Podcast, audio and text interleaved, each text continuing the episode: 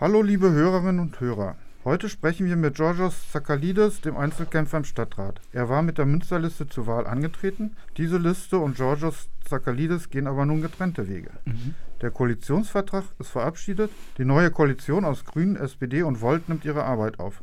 Zakalidis hatte schon kritisiert, dass Menschen mit Migrationsvorgeschichte nicht genug im Koalitionsvertrag vorkommen. Wir fragen nach, was Zakalidis vom Koalitionsvertrag hält und wo die Kritik am Vertrag am größten ist.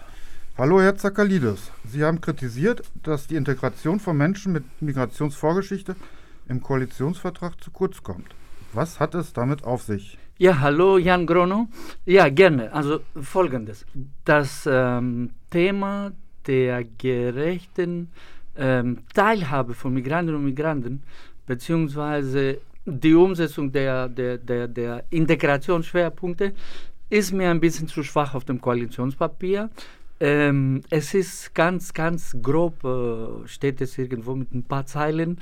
Und das finde ich schade, weil das Thema Migration und Integration ist eines der zentralsten Elemente. Es steht zum Beispiel, es stehen überhaupt keine Ziele. Welche Ziele in Sachen Migration Integration äh, hat die neue Koalition, die diesen Politikwechsel auch herbeiführen will? Da steht nichts darüber. Äh, es, wir haben als migrantische Gesellschaft, äh, ob äh, Integrationsrat oder Communities oder Migranten Selbstorganisationen, wir sagen zum Beispiel, wir brauchen echte Teilhabe. Es steht leider nichts darüber. Aber Sie streben doch eine Stärkung der Migration an. Der Schutz von Geflüchteten, ein sicherer Hafen für Gerettete aus dem Mittelmeer eine Patenschaft für ein Seenotrettungsboot sind ja im Koalitionsvertrag verankert. Integration von Geflüchteten in Gesellschaft und Arbeitsmarkt soll verstärkt werden, sagt die Koalition. Migranten soll, Selbstorganisationen sollen mehr partizipieren. Der Anteil bei den Beschäftigten im öffentlichen Dienst soll dem Migrationsanteil in der Bevölkerung entsprechen. Also gerade haben, ist ein mhm. Faktor da schon drin. Was fehlt also konkret? Die Themen zur Flucht sind Sachen, die schon in der letzten Wahlperiode erkämpft wurden erkämpft wurden mit Druck. Ich will ja nicht daran erinnern, wie schwer sich die Grünen und die CDU getan haben, dass wir zusätzlich Geflüchtete aufnehmen wollen. Ich glaube, ich muss wirklich nicht an diese skandalöse äh, Herangehensweise der, der Grünen erinnern. Nummer eins. Nummer zwei. Es gibt in, in, diesem, äh, in dieser Aussage nichts Neues. Die, diese Aussage, insbesondere das letzte, ist sogar hinter dem, was wir in einem Papier von Migranten Selbstorganisation und Integration ausgearbeitet haben. Wir reden von konkreter Zahl. 20 Prozent der Menschen mit Migrationsvorgeschichte, das ist genau die Zahl, die wir als erstes Ziel vereinbart haben. Wir sind zurzeit, um ein kleines Beispiel zu nennen, bei der Stadt Münster keine 2% Menschen mit Migrationsvorgeschichte.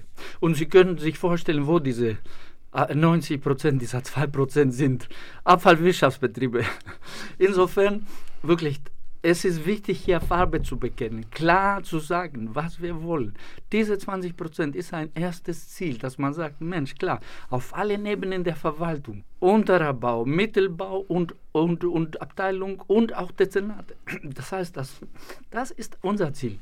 Eine offene interkulturelle Gesellschaft muss sich quasi der Realität stellen. Wir haben in Münster über 70.000 Menschen mit Migrationsvorgeschichte. Ja, aber wenn die Koalition den Anteil der Beschäftigten im öffentlichen Dienst dem Migrationsanteil entsprechend der Bevölkerung einführen will, dann, dann ist das doch die Realität sozusagen. Aber auch natürlich harte Arbeit. Richtig. Ganz harte Arbeit und vor allem auch ähm, bei der Umsetzung ist es äh, halt leider nicht so wie bei den Frauen, wo man, wo man dann tatsächlich auf Grundlage eines Gesetzes auch entscheiden kann, bei gleicher Qualifikation nehmen wir einfach die Frauen. So eine Grundlage gibt es leider nicht bei den Migranten und Migranten, dass man sagt, bei gleicher Qualifikation nehmen wir Menschen mit Migrationsvorgeschichte, bis wir diese 20, 25 Prozent erreichen. Daher ist der politische Wille hier das Wichtigste. Und der politische Wille ist auf diesem Papier ganz, ganz schwach. Und das kritisiere ich und wir, Migranten, Selbstorganisationen etc. Ich sage Ihnen noch eine Zahl, die, die muss man sich auf der Zunge zergehen lassen. Wir haben über 100 MSOs, Migranten, Selbstorganisationen, tolle Migranten, Selbstorganisationen aus aller Herren und Damen Länder. Ja, A wie Afghanistan bis Z wie Zypern. Die ganze Palette, ich sage immer, wir sind eine kleine Unmünster. Was passiert? Sowohl die letzte Koalition als auch jetzt, so sieht es aus, haben wir eine Förderung für diese 100 MSOs von 1,015 Prozent. Man, das ist ein Skandal. Und ich habe das im letzten Jahr kritisiert und natürlich werde ich das auch jetzt kritisieren. Das heißt, wir müssen das ernst nehmen. Wir können die Menschen nicht ähm, auf gut Deutsch gesagt verarschen. Es gibt tolle Migranten, Selbstorganisationen, die müssen gerecht gefördert werden. Ich sage ja nicht, dass sie irgendwelche ähm, einfach nur, weil sie Migrantenorganisationen sind, eine Förderung. Nein, es gibt unter diesen 100 gibt es 20 professionell arbeitende Organisationen. Ja, und es geht nicht an, dass alle die irgendwie ein paar Krümel bekommen vom Mittag. In dem Punkt steht im Koalitionsvertrag nach meinem Wissen nichts drin. Also nee. muss man gucken, was wirklich passiert. Sie kämpfen gegen einen Rechtsruck in der Gesellschaft. Inzwischen ist ein Mitglied der extrem rechten AfD im Integrationsrat vertreten. Sie haben im Vorfeld der Wahl der, der, Integrationsvorstände bei diesem Menschen als Mitglied des Integrationsrates um Stimmen für Sie geworden. Wie passt das zusammen? Wer hat um Stimmen geworben? Das habe ich jetzt nicht verstanden. Äh, Sie bei einem in Mitglied des Integrationsrats, der auch bei der AfD ist. Na, also ich weiß nicht, wo Sie die Informationen her haben, aber. Also ich habe ein, ich hab, ich hab ein Foto ähm, oh, davon nein. gesehen und ich kenne Aussagen, Foto, dass, ja, ja. dass damals bekannt war, dass er AfD oh. war. Ja, und Ihnen auch bekannt war. Also anhand dieses Fotos.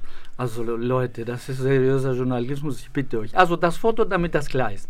Und was für, was für Schandtaten mit diesem Foto gemacht wurden. Und übrigens, von allen, von der SPD über die Linke, die Grünen, ist witzig, ne, wie man da zusammenkommt, wenn man einen Einzelkämpfer irgendwie in einem schlechten Licht darstellen will. Dieses Bild ist entstanden bei den Ratswahlen. Der kam praktisch kenne ich seit 20 Jahren. Das ist ein, ein, ein Mensch, der auch wenn er AfD ist und schwachköpfig und ich habe offen mit ihm gesprochen, dass du ein Idiot bist. Das, aber es sind Menschen und die Migranten sind genauso dumm oder klug wie die Einheimischen. er ist dabei geblieben. In, äh, er kam da und hat ein Selfie gemacht. Ich habe gesagt, das ist nur für dich privat. Natürlich hat er es im Facebook gepostet. Da, so. Und daraus ist so eine lächerliche Kampagne entstanden. Das ist unfassbar. Ich bin der Einzige von allen, der von Anfang bis Ende, ich habe sogar noch zwei Tage vor den Wahlen, Integrationsratswahlen, zum, zum, wo ich noch als Vorsitzender kandidiert habe, habe ich gesagt, keine Kooperation mit Schwachköpfen, mit AfD-Lern, mit ähm, Faschistoiden und mit äh, Leuten, die ähm, ausgrenzen. Also damals gab es keine Kooperation. Das Foto Natürlich nicht. Gut. Natürlich nicht, was, niemals. Was? Und noch was, das ist mir wichtig. Diese Sache hat mir den, äh, den Integrationsratsvorsitz gekostet, dass ich das durchgezogen habe bis Ende. Keine Kooperation, keine Zusammenarbeit. Jeder, der mich kennt, weiß das. Es wird ein Mitte-Links-Bündnis regieren. Sie haben also eine gewisse politische Nähe zur Koalition. Wie wird Ihre Oppositionsarbeit aussehen? Nun, das ist eine gute Frage. Ich hoffe, dass diese Koalition endlich versteht. Nummer eins, es gibt in diesem Rat eine größere Mehrheit als die eine, eine, eine Mandatsmehrheit. Es sind äh, mindestens vier bis fünf äh, mögliche ähm, äh, Mandate, die diesen politischen Wechsel unterstützen. Das ist meine oppositionelle bzw. meine Rolle in diesem Rat. Ich werde, solange diese Koalition den Politikwechsel herbeiführen will, werden sie meine Stimme haben und werden sie meine, meine Energie und meinen Einsatz haben. Ich sehe aber, dass dem nicht ganz so ist. Ich merke, dass es, das ist natürlich das Klassische, die möchte gerne Strategen, äh, insbesondere mein Freund Christoph Kattendit, glaubt, dass er so mit einer Koalition durchregieren kann. Das geht nicht. Und was ich auch sehr scharf kritisiere, ist, dass in Unterausschüssen, Ausschüssen und Unterausschüssen es immer noch eine hm, Kooperation zwischen CDU und Grüne gibt. Und das ist die, Handschrift, die Handschrift von Christoph Kattendieck. Im Integrationsrat wohlgemerkt wurden Leute in den Vorstand gewählt mit Stimmen. Ja, jetzt staunen wir. Grüne, CDU, AfD, diese AfDler hatten zusammengestimmt. Nicht ich. Man muss die Wahrheit ja, ja, benennen. Aber, aber haben die geworben bei dem? Oder hat der ja, na klar, die haben mitgestimmt. Nein, haben die bei ihm um die Stimmen geworben oder Also hat wenn- er einfach so mitgestimmt? Das ist ja noch, noch ein Unterschied. Ja, ja, klar, aber wenn sie mitstimmen, ich weiß nicht, ob es Gespräche gab oder nicht, aber für mich zählt das Ergebnis. Und alle wussten, dass dieser Typ AfD ist. Da konnte keiner mehr sagen, oh, das wussten wir nicht. CDU, Grüne. Also es geht weiter.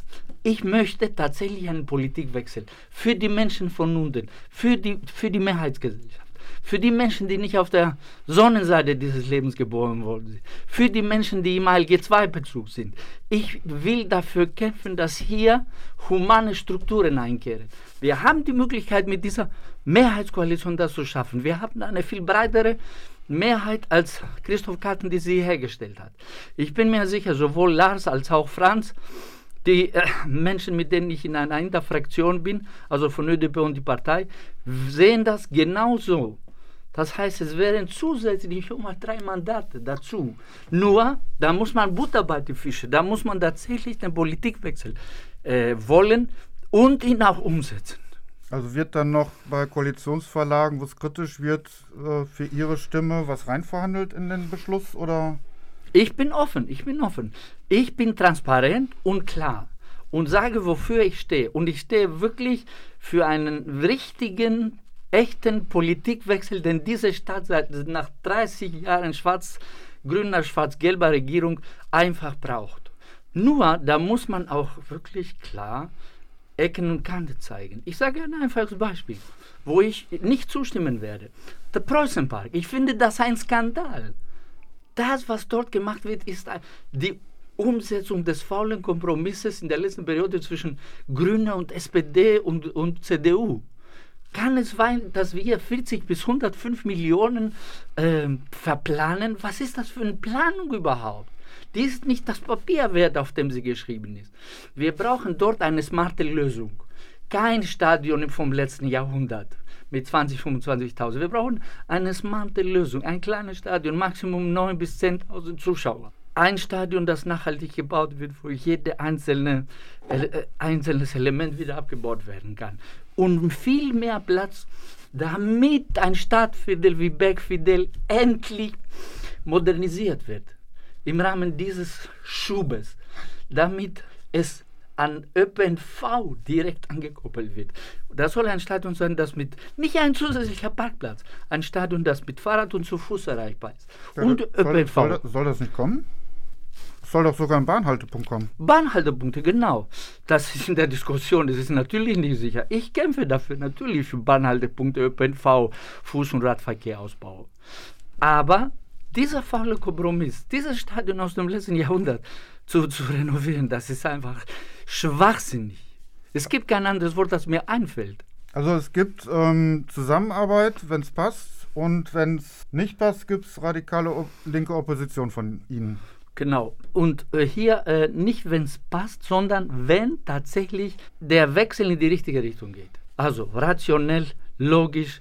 Es ist noch nicht mal so, dass, dass ich von irgendwelchen revolutionären Projekten spreche. Ich spreche von einfachen, rationellen Dingen, die wir als Gesellschaft brauchen. Es kann doch nicht sein, dass der Oberbürgermeister sagt und, die, und der Herr Weber von der Fraktion der CDU, ja, die Preußen haben es verdient. Was ist das für eine politische Aussage? Ich finde das ein Skandal, wirklich. Bei aller Liebe zu meinem Freund Christoph Stresser. So geht es nicht. Wir brauchen eine ganz smarte Lösung dort. Ein kleines Stadion, so klein wie möglich. Wir reden über eine Mannschaft, die in der vierten Liga rumtümpelt. Wenn sie irgendwann in der zweiten sein sollten, das dauert mindestens äh, zwei Jahrzehnte, so wie ich das sehe. Ja, das preußische Stadion steht also sehr auf der Agenda bei Ihnen. Ja, auf Ähm, jeden Fall. Gut, also Opposition, wo es nötig ist, Mitarbeit, wo es vielleicht dann passt. Genau, passt. Und für die vielen Menschen, die eben ne, nicht in dieser verdammten Gesellschaft die Möglichkeiten, die Rechte haben und äh, die, die, die immer unter Druck sind. Das ist mir wichtig. Gut, alles klar. Ich danke für das Gespräch. Gerne.